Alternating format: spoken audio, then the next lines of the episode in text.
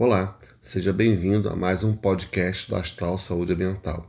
Meu nome é Rogério Catarino Fernandes, sou diretor técnico da Astral e esse podcast nós vamos tratar sobre promoção de saúde ambiental em creches e escolas.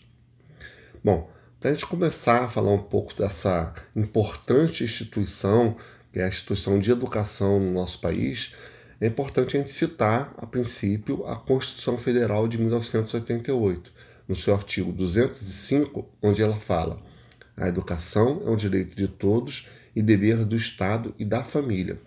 Nesse momento, ela joga uma, uma responsabilidade grande ao Estado, no primeiro momento, obviamente, para garantir que a educação tem acesso a todas as pessoas que são necessárias, no caso as crianças, os adolescentes, e a família também, obviamente, que tem que proporcionar que é, é, seus filhos frequentem as instituições de, educa de educação, seja públicas ou privadas. Bom, é, um outro jurista bem famoso, ele fala o seguinte, que a educação é inerente à dignidade humana e o Estado tem o dever de prover condições indispensáveis ao seu pleno exercício.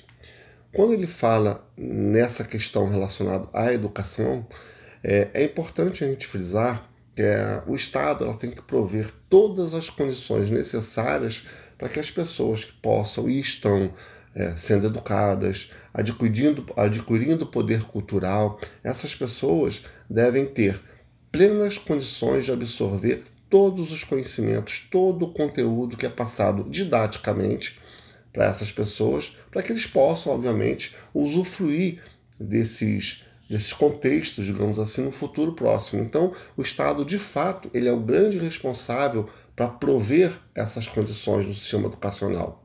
Agora, a gente tem instituições públicas e privadas. Obviamente, as instituições públicas de educação, sejam creches ou escolas, elas cabem realmente ao poder público prover essas condições. Já na esfera particular, obviamente, depende única e exclusivamente dos empresários, que igualmente tem a, o dever de prover essas condições indispensáveis, inerentes à dignidade humana, como esse jurista acabou de mencionar.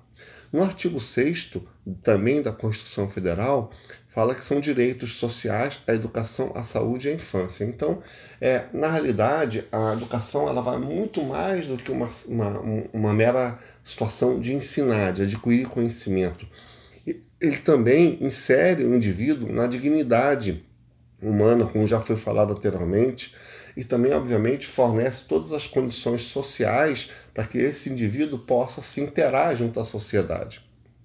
Então, é, quando a gente fala dessa interação, desse efeito macro do sistema educacional, é importante a gente falar que, primeiro, ele promove o pleno desenvolvimento da pessoa.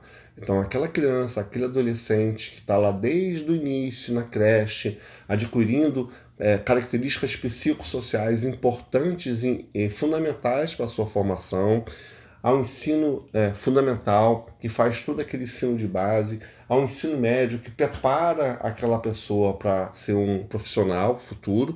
Então, toda essa, essa linha do tempo, essa linha de educação, ela é importante e fundamental.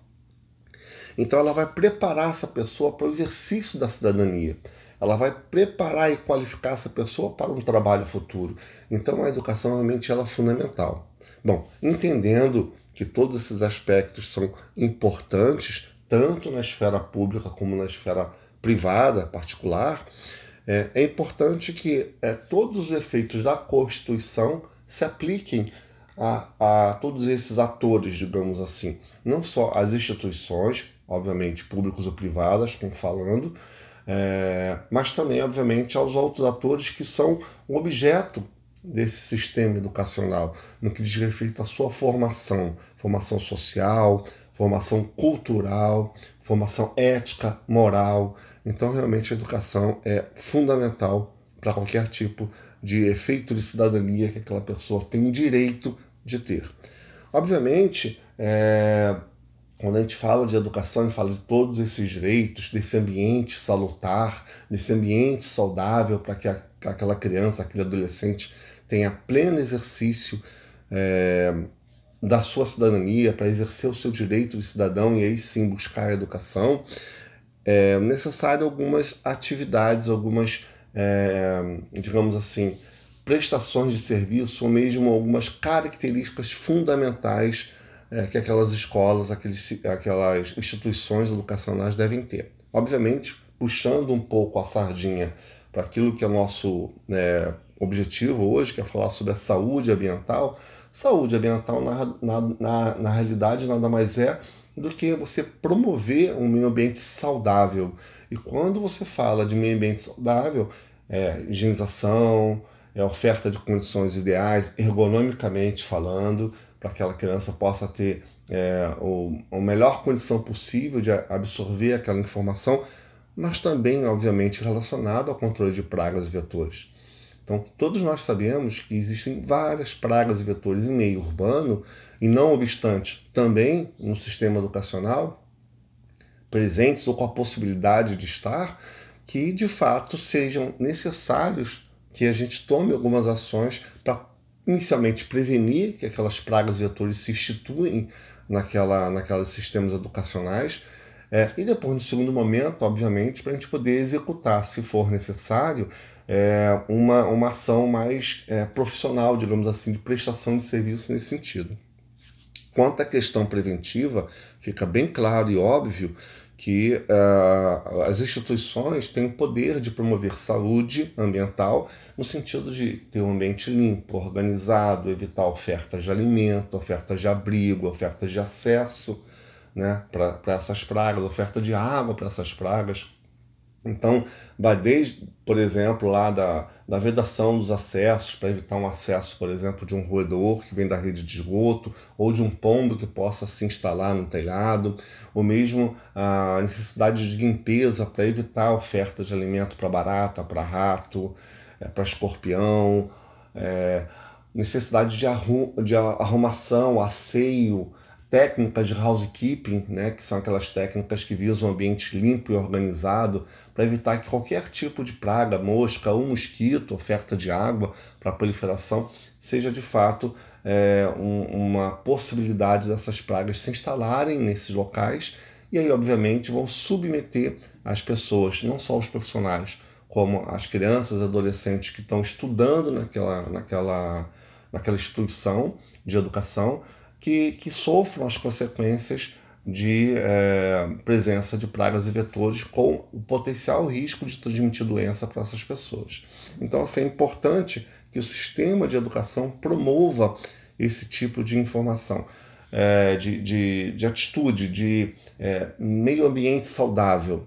Bom, falando nisso, é importante que a gente fale da questão legal. A questão legal, ela vai, obviamente, é, se referenciar à necessidade de realização desse trabalho periodicamente. Então, nós temos é, legislações a nível federal, por exemplo, a resolução da Anvisa de número 622 de 2022 fala da necessidade de se realizar o trabalho de controle de pragas minimamente mensal. Outros, é, outras legislações estaduais, como do Rio de Janeiro, como de São Paulo, do Espírito Santo, do Paraná, também falam dessa necessidade de fazer esse trabalho minimamente mensal.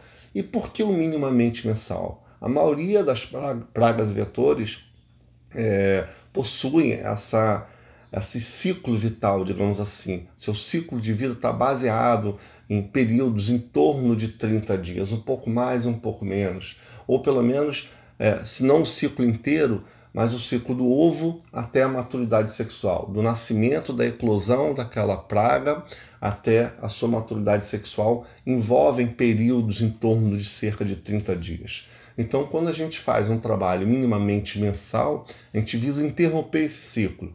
O objetivo realmente é que se faça é, um, um trabalho, obviamente um trabalho não somente químico, muito a Astral trabalha muito baseada no controle integrado de pragas, onde vários métodos, várias metodologias vão ser utilizadas e, e, que de última forma essas metodologias que também consiste o controle químico se necessário, é, a gente vai conseguir controlar aquelas pragas e o minimamente mensal por conta desses critérios de ciclo de vida ou maturidade sexual. Então é importante que a gente tenha isso em mente. A legislação ela fala claramente sobre isso É, e fala, obviamente, que a necessidade desse trabalho engloba também creches e escolas. Ou seja, creches e escolas estão no objeto dessas legislações que dizem e que versam sobre a necessidade de fazer o controle de pragas minimamente mensal. Então, isso é muito importante. É muito importante que a gente é, entenda que as instituições públicas devem se preocupar com a saúde ambiental das suas instituições educacionais. E o controle de pragas vem no sentido de ser é, tratado preventivamente, como nós falamos, evitando a presença dos quatro A's, água, alimento, abrigo, acesso, e obviamente também realizando trabalhos preventivos minimamente mensal. E por que também é importante esse minimamente mensal, esse trabalho preventivo? Porque o corretivo parte-se do princípio que o problema já está instalado. Então, você tra fazer trabalhos somente quando a praga aparece é porque ela já está no ambiente há algum tempo, levando risco para aquela população que frequenta aquele ambiente. Então, mais um motivo para se fazer um trabalho minimamente mensal, conforme essas legislações que nós falamos anteriormente citam. Ok? Bom, fica a nossa dica, fica a nossa informação. Qualquer dúvida que você tenha, entra no nosso site astralsaudeambiental.com.br, procura a unidade do astral mais próxima de você podem nos questionar, podem nos perguntar, estamos à sua disposição para qualquer esclarecimento que se faça necessário, ok? Muito obrigado pela participação, esperamos que tenhamos contribuído com informações relevantes para o seu dia a dia e até o próximo podcast.